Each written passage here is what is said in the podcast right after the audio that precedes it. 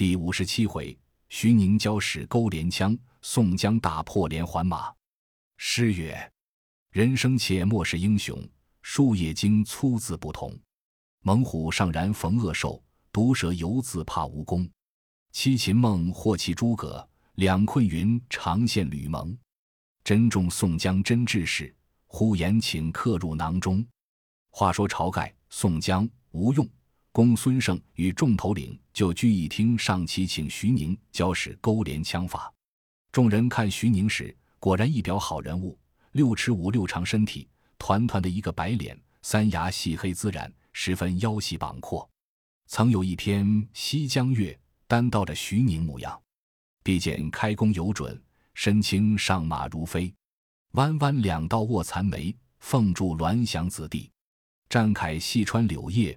乌金携带花枝，长随宝架势丹尺，神手徐宁无对。当下徐宁选军已罢，便下聚义厅来，拿起一把钩镰枪，自使一回。众人见了喝彩。徐宁便叫众军道：“但凡马上是这般军器，就腰胯里坐不上来。上中七路，三勾四拨，一槊一分，共使九个变法。若是不行，使这钩镰枪亦最的用。”先是八步四拨，荡开门户；十二步一变，十六步大转身，分钩、连、槊、脚；二十四步纳上攒下，勾东拨西；三十六步浑身盖护，夺硬斗强。此是勾连枪正法，就一路路敷衍，叫众头领看。众军汉见了徐宁使勾连枪，都喜欢，就当日为始。将选拣精锐壮健之人，小夜习学，又教步军藏林伏草、勾蹄拽腿，下面三路暗法。不到半月之间，教成山寨五七百人。宋江并众头领看了大喜，准备破敌。有诗为证：四波三沟通七路，共分九变和神机。二十四步那前后，一十六番大转围，破锐摧坚如拉朽。千骑斩将有神威，文风以落高求胆，此法今五谷一息。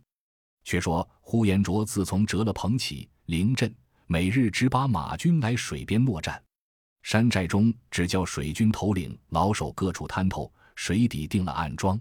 呼延灼虽是在山西、山北两路出哨，绝不能勾到山寨边。梁山坡却叫凌阵制造了诸般火炮，进阶完备。克日定时下山对敌，学使勾连枪军士已都学成本事。宋江道：“不才浅见，未知何众位心意否？”吴用道：“愿闻其略。”宋江道：“明日并不用一骑马军，众头领都是步战。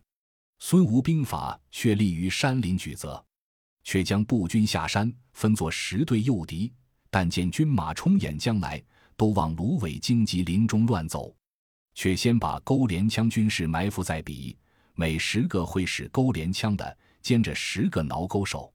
但见马道，一脚勾翻，便把挠钩搭将入去捉了。平川窄路也如此埋伏，此法如何？吴学究道：正如此，藏兵捉将。徐宁道：钩镰枪并挠钩，正是此法。宋江当日分拨十队步军人马，刘唐、杜迁引一队，穆弘。穆春引一队，杨雄、陶宗旺引一队，朱仝、邓飞引一队，谢珍、谢宝引一队，邹渊、邹润引一队，一丈青、王矮虎引一队，薛勇、马林引一队，燕顺、郑天寿引一队，杨林、李云引一队。这十队步军先行下山，诱引敌军。再差李俊、张衡、张顺、三阮、童威、童猛、孟康九个水军头领。乘驾战船接应，再叫花荣、秦明、李应、柴进、孙立、欧鹏六个头领乘马引军，只在山边落战。临阵，杜兴专放号炮，却叫徐宁、唐龙总行招引使钩连枪军士。中军宋江、吴用、公孙胜、戴宗、吕方、郭盛总制军马，指挥号令，其余头领俱隔守寨。宋江分拨已定。是夜三更，先宰使勾连枪军士过渡，四面去分头埋伏已定。四更，却渡十队步军过去。临阵，杜兴在过烽火炮架上高步去处，竖起炮架，隔上火炮。徐宁、汤隆、葛之浩带渡水。平明时分，宋江守中军人马隔水擂鼓，呐喊摇旗。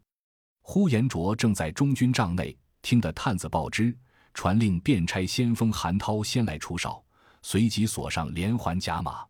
呼延灼全身披挂，骑了匹雪乌追马，仗着双鞭，大驱军马杀奔梁山坡来。隔水望见宋江引着许多军马，呼延灼叫摆开马军。先锋韩涛来与呼延灼商议道：“正南上一队步军，不知是何处来的。”呼延灼道：“休问他何处军，只顾把连环马冲将去。”韩涛引着五百马军飞哨出去，又见东南上一队军兵起来，却欲分兵去哨。只见西南上又有起一队旗号，招展呐喊。韩涛再引军回来，对呼延灼道：“南边三队贼兵都是梁山坡旗号。”呼延灼道：“这厮许多时不出来厮杀，必有计策。”说犹未了，只听得北边一声炮响。呼延灼骂道：“这一炮必是临阵从贼，叫他释放。”众人凭南一望，只见北边又拥起三队旗号。呼延灼道：“此必是贼人奸计。我和你把人马分为两路，我去杀北边人马，你去杀南边人马。正欲分兵之际。”只见西边又是四路人马起来，呼延灼心慌，又听得正北上连珠炮响，一带直接到土坡上。那一个母炮周回接着四十九个子炮，名为子母炮，相处风威大作。呼延灼军兵不战自乱，即和韩涛各引马步军兵四下冲突。这十队步军东赶东走，西赶西走。呼延灼看了大怒，引兵往北冲将来。宋江军兵尽头芦苇中乱走，呼延灼大驱连环马卷地而来，那甲马一起跑发，收勒不住，尽往败尾折芦之中、枯草荒林之内跑了去。只听里面呼哨响处，勾连枪一齐举手，先勾倒两边马脚，中间的甲马便自咆哮起来。那挠钩手军士一齐搭住，芦苇中只顾妇人。呼延灼见中了勾连枪计。便勒马回南边去赶韩涛，背后烽火炮当头打将下来，这边那边漫山遍野都是步军追赶着。韩涛、呼延灼部领的连环甲马乱滚滚，都入荒草芦苇之中，尽被捉了。二将情知中了计策，纵马去四面跟寻马军夺路奔走时，更见那几条路上麻林般摆着梁山坡旗号。不敢投那几条路走，一直便往西北上来，行不到五六里路，早拥出一队强人。当先两个好汉拦路，一个是梅遮拦穆弘，一个是小遮拦穆春，拈两条坡刀，大喝道：“败将休走！”呼延灼愤怒，舞起双鞭，纵马直取穆弘、穆春，略斗四五合，穆春便走。呼延灼只怕中了计，不来追赶，往正北大路而走。山坡下又转出一队强人，当先两个好汉拦路，一个是两头蛇谢真，一个双尾蝎谢宝，各挺钢叉，直奔前来。呼延灼舞起双鞭来战两个，斗不到五七合，谢真、谢宝拔步便走。呼延灼赶不过半里多路，两边钻出二十四把钩镰枪，这地卷将来。呼延灼无心恋战，拨转马头往东北上大路便走，又撞着王来虎。一丈青夫妻二人截住去路，呼延灼见路径不平，四下间有荆棘遮拦，拍马舞鞭杀开条路，直冲过去。王矮虎一丈青赶了一直，赶不上，自回山听令。呼延灼自投东北上去了，杀得大败亏输，雨林星散，有诗为证：十路军兵阵地来，将军难免包闯灾，连环铁骑如烟散。喜得孤身出九垓，话分两头。且说宋江、鸣金收军回山，各请功赏。三千连环甲马又停半被钩镰枪拨倒，伤损了马蹄，剥去皮甲，把来做菜马时，二停多好马，牵上山去喂养，做做马。带甲军士都被生擒上山。五千步军被三面围得紧急，有望中军躲的，都被钩镰枪拖翻捉了。往水边逃命的，尽被水军头领围裹上船去，拽过滩头，拘捉上山。先前被拿去的马匹，并捉去军士，进行复夺回寨，把呼延灼寨栅尽数拆来，水边泊内搭盖小寨，再造两处坐盐酒店、房屋等项，仍钳着孙新、顾大嫂、石勇、石谦两处开店。刘唐、杜迁拿的韩涛，把来绑缚借到山寨。宋江见了，亲解其父，请上厅来，以礼陪话，相待筵宴，令彭起。临阵说他入伙。韩涛也是七十二煞之术，自然意气相投，就梁山坡做了头领。宋江便教修书，使人往陈州搬取韩涛老小来山寨中玩具。宋江喜得破了连环马，又得了许多军马、一甲、盔刀、天柱，每日做筵席庆喜，仍旧调拨各路手把，提防官兵不在话下。却说呼延灼折了许多官军人马。不敢回京，独自一个骑着那匹踢雪乌追马，把义甲拴在马上，余路逃难，却无盘缠，解下束腰金带卖来盘缠。在路寻思道：“不想今日闪得我有家难奔，有国难投，却是去投谁好？”猛然想起青州慕容知府就与我有一面相识，何不去那里投奔他？却打慕容贵妃的关节，那时再引军来报仇未迟。在路行了二日，当晚又饥又渴，见路旁一个村酒店，呼延灼下马，把马拴在门前树上，入来店内，把鞭子放在桌上，坐下了，叫酒保取酒肉来吃。酒保道：“小人这里只卖酒，要肉时，村里缺菜杀羊，若要，小人去回买。”呼延灼把腰里料带解下来，取出些金带倒换的碎银两，把与酒保道：“你可回一角羊肉与我煮了。”就对付草料喂养我这匹马，今夜只就你这里宿一宵，明日自投青州府里去。九保道：“官人，此间素不妨，只是没好床帐。”呼延灼道：“我是出军的人，但有些处便罢。”九保拿了银子，自去买羊肉。呼延灼把马背上烧的一甲取将下来，松了肚带，坐在门前，等了半晌，只见九保提一脚羊肉归来。呼延灼便叫煮了，回三斤面来打饼，打两角酒来。酒保一面煮肉打饼，一面烧脚汤与呼延灼洗了脚，便把马牵放屋后小屋下。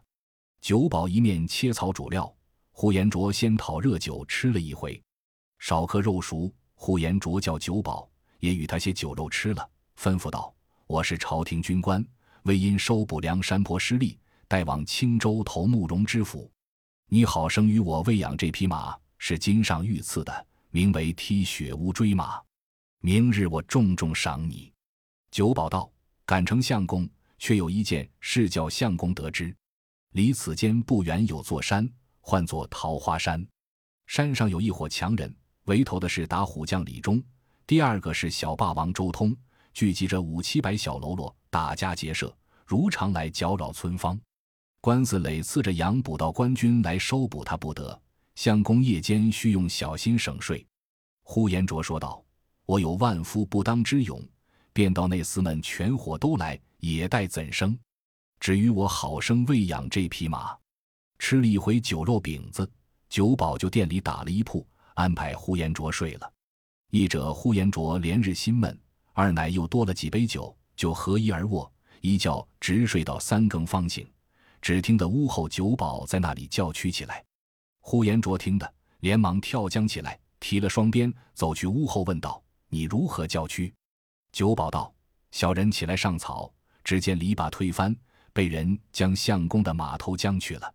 远远的望见三四里火把上明，一定是那里去了。有诗为证：舟横瀚海摧残堕，车入深山坏却远。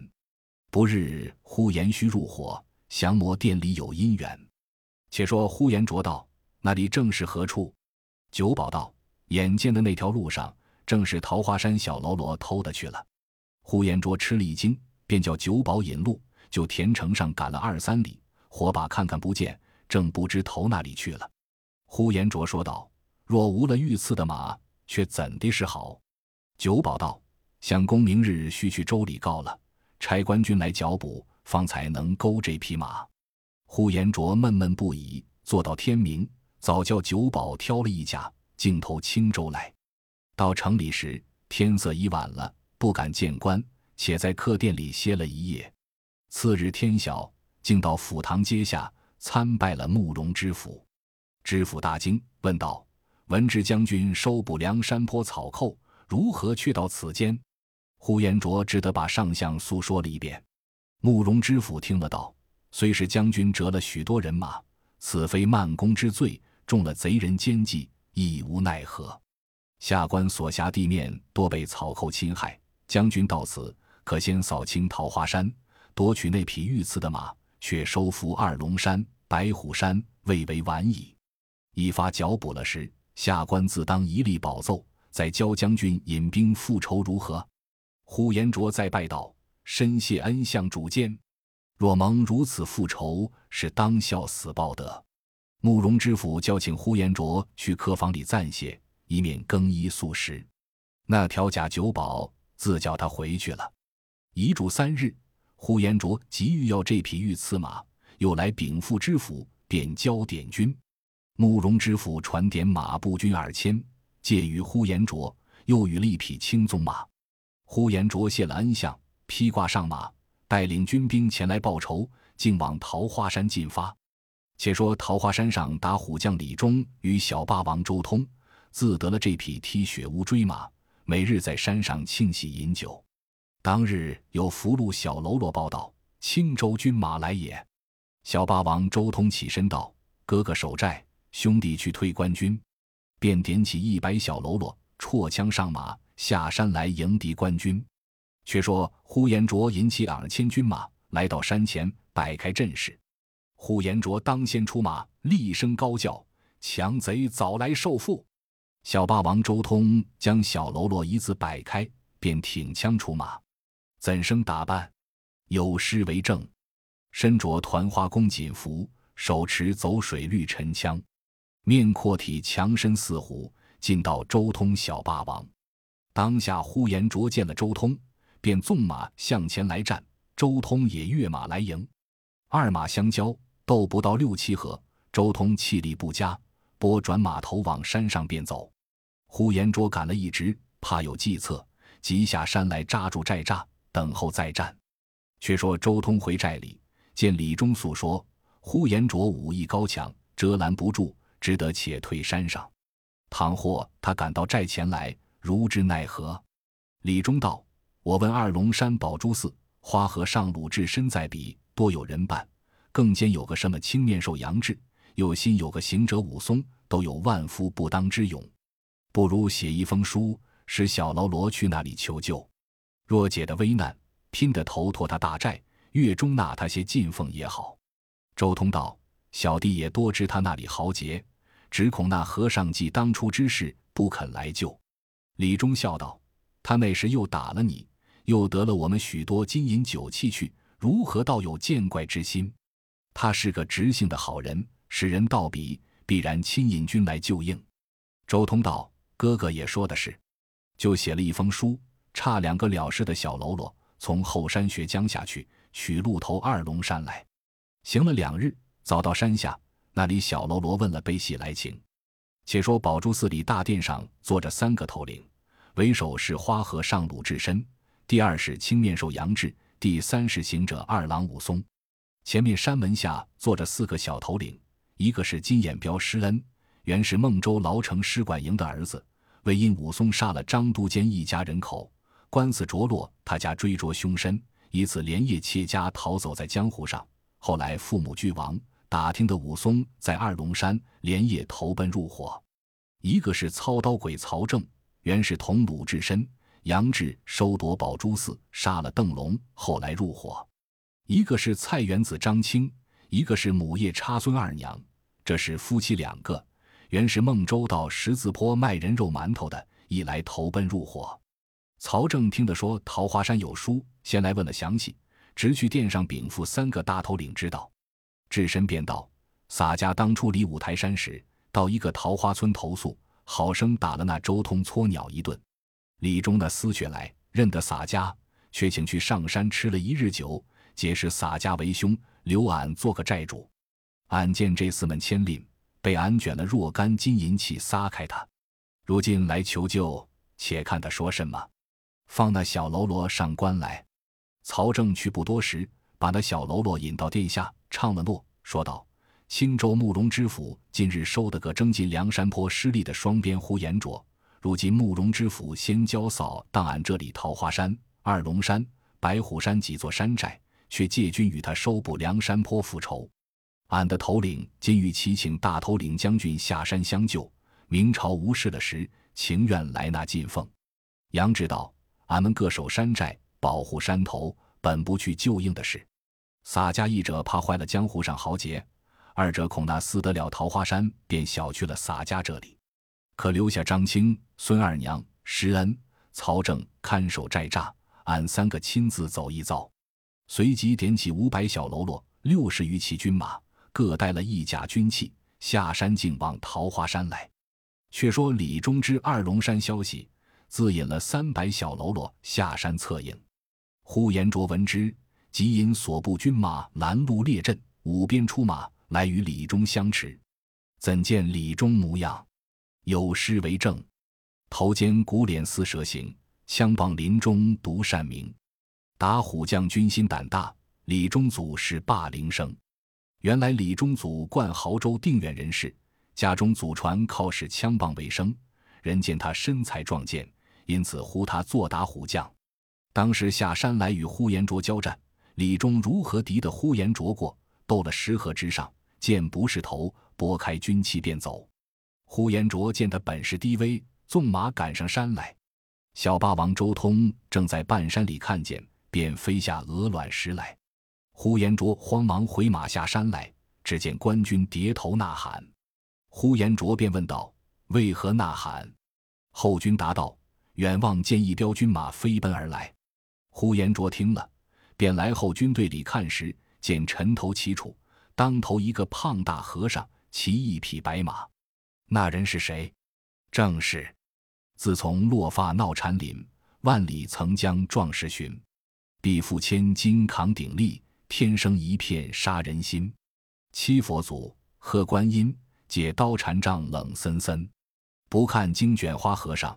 酒肉沙门鲁智深，鲁智深在马上大喝道：“那个是梁山坡杀败的撮鸟，赶来俺这里唬吓人。”呼延灼道：“先杀你这个秃驴，活我心中怒气。”鲁智深抡动铁禅杖，呼延灼舞起双鞭，二马相交，两边呐喊，都四五十合，不分胜败。呼延灼暗暗喝彩道：“这个和尚倒嫩得了得。”两边鸣金。各自收军暂歇，呼延灼少停，再纵马出阵，大叫：“贼和尚，再出来，与你定个输赢，见个胜败。”鲁智深却待正要出马，侧手恼犯了这个英雄，叫道：“大哥少歇，看洒家去捉这厮。”那人舞刀出马，来战呼延灼的是谁？正是曾向京师为质时，花石纲累受艰难。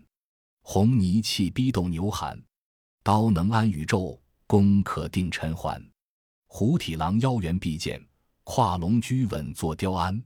英雄升驾满梁山，人称青面兽。杨志是军班。当时杨志出马来与呼延灼交锋，两个斗到四十余合，不分胜败。呼延灼见杨志手段高强，寻思道：“怎的那里走出这两个来？好生了得！”不是绿林中手段，杨志也见呼延灼武艺高强，卖个破绽，拨回马跑回本阵。呼延灼也乐转马头，不来追赶，两边各自收军。鲁智深便和杨志商议道：“俺们初到此处，不宜逼近下寨，且退二十里，明日却再来厮杀。带领小喽啰自过附近山岗下寨去了。”却说呼延灼在帐中纳闷，心内想到。指望到此事如劈竹，便拿了这伙草寇，怎知却又逢着这般对手？我知如此命薄。正没百步处，只见慕容知府使人来唤道：“叫将军且领兵回来，保守城中。今有白虎山强人孔明、孔亮引人马来青州借粮，怕府库有失，特令来请将军回城守备。呼延灼听了，就这机会带领军马连夜回青州去了。次日，鲁智深与杨志、武松又引了小喽啰摇旗呐喊，直到山下来看时，一个军马也无了，倒吃了一惊。山上李忠、周通引人下来，拜请三位头领上到山寨里杀牛宰马，筵席相待，一面使人下山探听前路消息。且说呼延灼引军回到城下。却见了一彪军马正来到城边，围头的乃是白虎山下孔太公儿子毛头星孔明、独火星孔亮，两个因和本乡一个财主争竞，把他一门良贱尽都杀了，聚集起五七百人，占住白虎山，打家劫舍。因为青州城里有他的叔叔孔斌，被慕容知府捉下，监在牢里。孔明、孔亮特地点起山寨小喽啰来打青州，要救叔叔孔斌。正迎着呼延灼军马，两边撞着，敌主厮杀。呼延灼便出马到阵前。慕容知府在城楼上观看，见孔明当先挺枪出马，怎生模样？有诗为证：“白虎山中间气生，学成武艺敢相争。姓刚直，勇身行义，绰号毛头是孔明。”当时孔明便挺枪出马，直取呼延灼。两马相交。斗到二十余合，呼延灼要在知府面前显本事，又指孔明武艺不精，只扮的价格遮拦。斗到肩身里，被呼延灼就马上把孔明活捉了去。孔亮只得引了小喽啰便走。慕容知府在敌楼上指着，叫呼延灼引军去赶。官兵一眼，活捉的百十余人。孔亮大败，四散奔走，至晚寻个古庙安歇。却说呼延灼活捉的孔明。借入城中来见慕容知府，知府大喜，叫把孔明大家定下牢里，和孔斌一处监收，一面赏劳三军，一面管待呼延灼。被问桃花山消息，呼延灼道：“本待是瓮中捉鳖，手到拿来，无端又被一伙强人前来救应。树内一个和尚，一个青脸大汉，二次交锋，各无胜败。这两个武艺不比寻常。”不是绿林中手段，因此未曾拿得。慕容知府道：“这个和尚便是延安府老种经略帐前军官提辖鲁达，今次落发为僧，唤作花和尚鲁智深。这一个青脸大汉，亦是东京殿帅府治史官，唤作青面兽杨志。再有一个行者，唤作武松，原是景阳冈打虎的武都头，也如此武艺高强。这三个站住二龙山，打家劫舍。”累次抵敌官军，杀了三五个捕道官，直至如今未曾捉得。呼延灼道：“我见这厮们武艺精熟，原来却是杨志史和鲁提辖，名不虚传。恩相放心，呼延灼已见他们本事了，只在早晚一个个活捉了解官。知府大喜，设宴管待已了，且请客房那些不在话下。却说孔亮引领败残人马，正行之间。”蒙可李树林中撞出一彪军马，当先一筹好汉，怎生打扮？有西江月为证，直多冷披黑雾，借孤光射秋霜。额前剪发拂眉长，脑后胡头奇象，顶骨树珠灿白，杂绒涛结微黄。钢刀两口迸寒光，行者武松形象。孔亮见了是武松，慌忙滚鞍下马，便拜道。壮士无恙，武松连忙搭理，夫妻问道：“闻知族下弟兄们暂住白虎山聚义，几次要来拜望，一者不得下山，二乃路途不顺，以此难得相见。今日何时到此？”孔亮把救叔叔孔斌献凶之事告诉了一遍。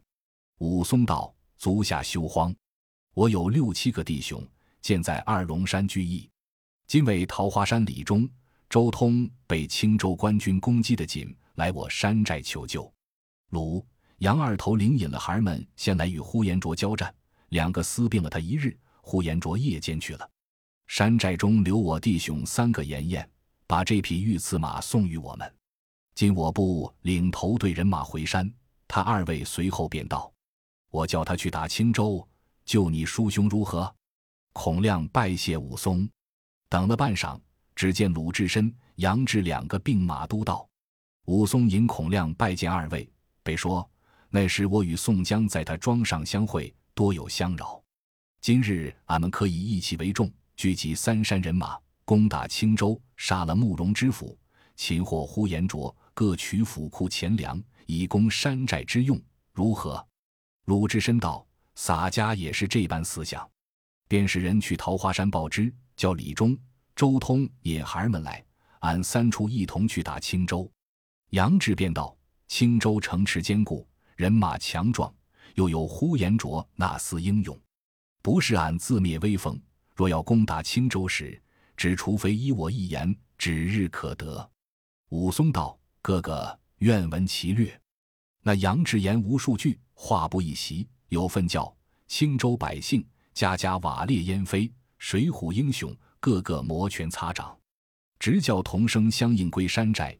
一气相随聚水滨，毕竟杨志对武松说出怎地打青州，且听下回分解。